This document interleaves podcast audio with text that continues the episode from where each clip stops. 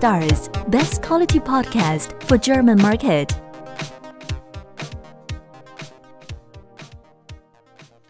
Herzlich willkommen zu einer weiteren Ausgabe. Diesmal geht es um die Backend Keywords auf Amazon. Und zwar für all diejenigen, die nicht wissen, was es ist. Es gibt die Möglichkeit, in Seller Central Keywörter zu hinterlegen, die für den Kunden nicht sichtbar sind, die aber für das Ranking mit berücksichtigt werden. Das ist zum Beispiel sinnvoll, wenn man bestimmte Synonyme eingeben möchte. Es ist nicht sinnvoll, wenn man äh, fremde Markennamen dort eingeben möchte, weil man dafür abgemahnt werden kann. Also das heißt, wenn man Markennamen äh, im Backend hinterlegt, äh, da muss man mal ein bisschen aufpassen. Aber äh, generische Suchbegriffe, die sollte man dort sinnvollerweise hinterlegen. Allerdings muss man gut aufpassen, denn ähm, es sind mittlerweile nur noch 250 Bytes erlaubt. Das ist nicht sehr viel. Und früher ähm, wurden 250 Bytes ohne Leerzeichen und Satzzeichen erlaubt. Mittlerweile werden die Leer- und Satzzeichen mit in der Kalkulation der Bytes berücksichtigt. Und wenn man drüber liegt, dann ist es nicht so, dass Amazon die ersten 250 Bytes zählt und den Rest ignoriert. Nein, Amazon ignoriert in diesem, in diesem Fall das komplette Feld. Deswegen sollte man einen Byte-Counter verwenden, der einem Auskunft darüber gibt, wie viele Bytes man verwendet. Denn ähm, ein Byte ist nicht unbedingt ein Zeichen. Ein Zeichen, das ist äh, der Fall für, äh, für, für, normale Satzzeichen, aber eben nicht für, für Umlaute. Deswegen ähm, ja, ist ein, ein Byte-Counter sinnvoll. Byte-Counter gibt es wie Sand am Meer im Internet.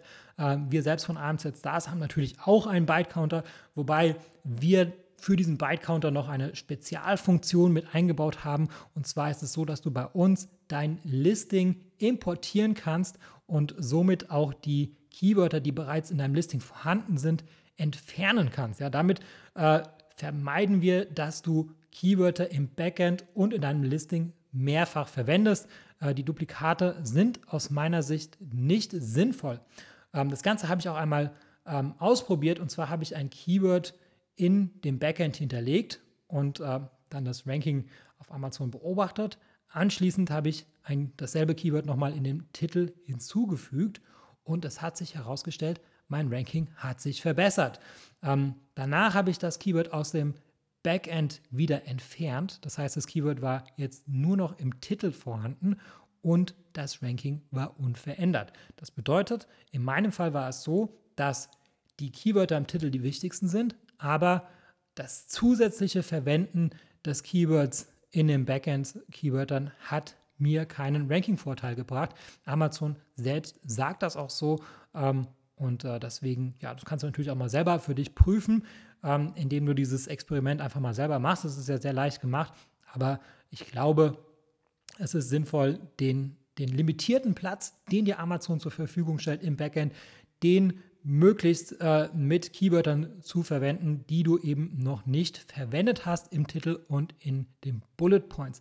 Was anderes sind die Keywörter in der Beschreibung. Das habe ich auch mal ausprobiert. Die werden aus meiner Sicht komplett ignoriert. Das gleiche gilt auch für die Platinum-Schlüsselwörter. Die gibt es ja auch.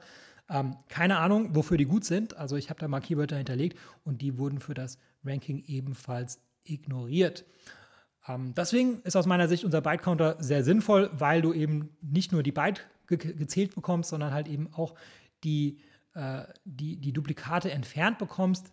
Unser Byte-Counter ist natürlich komplett kostenlos und ohne Registrierung oder ohne äh, E-Mail-Adresse frei verwendbar. Ähm, den Link dazu findest du in der Beschreibung.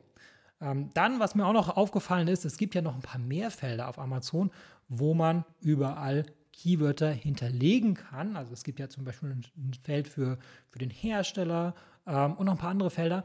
Ähm, wenn du dort Keywörter hinterlegst, dann werden die teilweise auch mit für das Ranking berücksichtigt. Ich weiß nicht, ob das sinnvoll oder erlaubt ist, aber das nur so nebenbei. Es ist durchaus möglich, äh, noch ein paar mehr Felder für die Keywörter zu verwenden.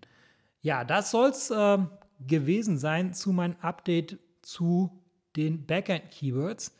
Ähm, viel Spaß beim Überarbeiten der Listings, denn all diejenigen, die ähm, vorher äh, wirklich ganz hart auf die 250 Bytes optimiert haben. Und äh, jetzt, wo natürlich die Leerzeichen äh, mit äh, in der Kalkulation berücksichtigt werden, die werden jetzt natürlich ein Problem haben, weil äh, das Feld wird komplett ignoriert. In dem Fall, äh, da müsst ihr dann nochmal ran ähm, und euer Listing überarbeiten und nochmal überprüfen, ob ihr denn nach der neuen Regelung immer noch unter den 250 Bytes liegt. In diesem Sinne viel Spaß beim Überarbeiten deiner Listings.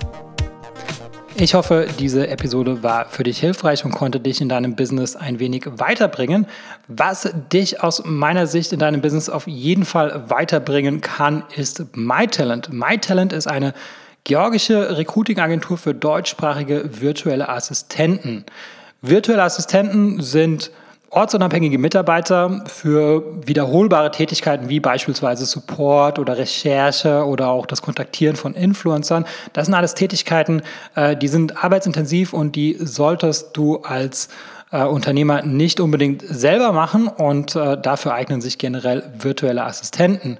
Im besten Fall äh, sprechen die virtuellen Assistenten natürlich Deutsch und im besten Fall zahlt man, weil sie eben ortsunabhängig sind, eben keine deutschen Gehälter, sondern lokale Gehälter.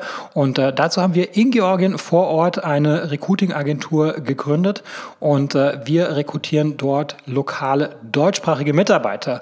Ähm, die lokalen Gehälter, die gehen so ab 2,50 Euro pro Stunde los, kann natürlich auch drüber liegen, je nach Qualifikation, aber ähm, auf jeden Fall profitierst du davon, dass die Lebenshaltungskosten in Georgien Georgien einfach sehr viel niedriger sind als in Deutschland und entsprechend sind natürlich auch die Gehaltserwartungen sehr viel niedriger. Wenn das für dich interessant ist und ich denke, Entlastung ist für jeden Unternehmer interessant, dann besuche uns auf mytalent.io und mach dort ein unverbindliches Gespräch aus. Und wenn du in dem Formular den Gutscheincode Podcast eingibst, dann bekommst du 50 Euro Rabatt auf unsere erste Rechnung.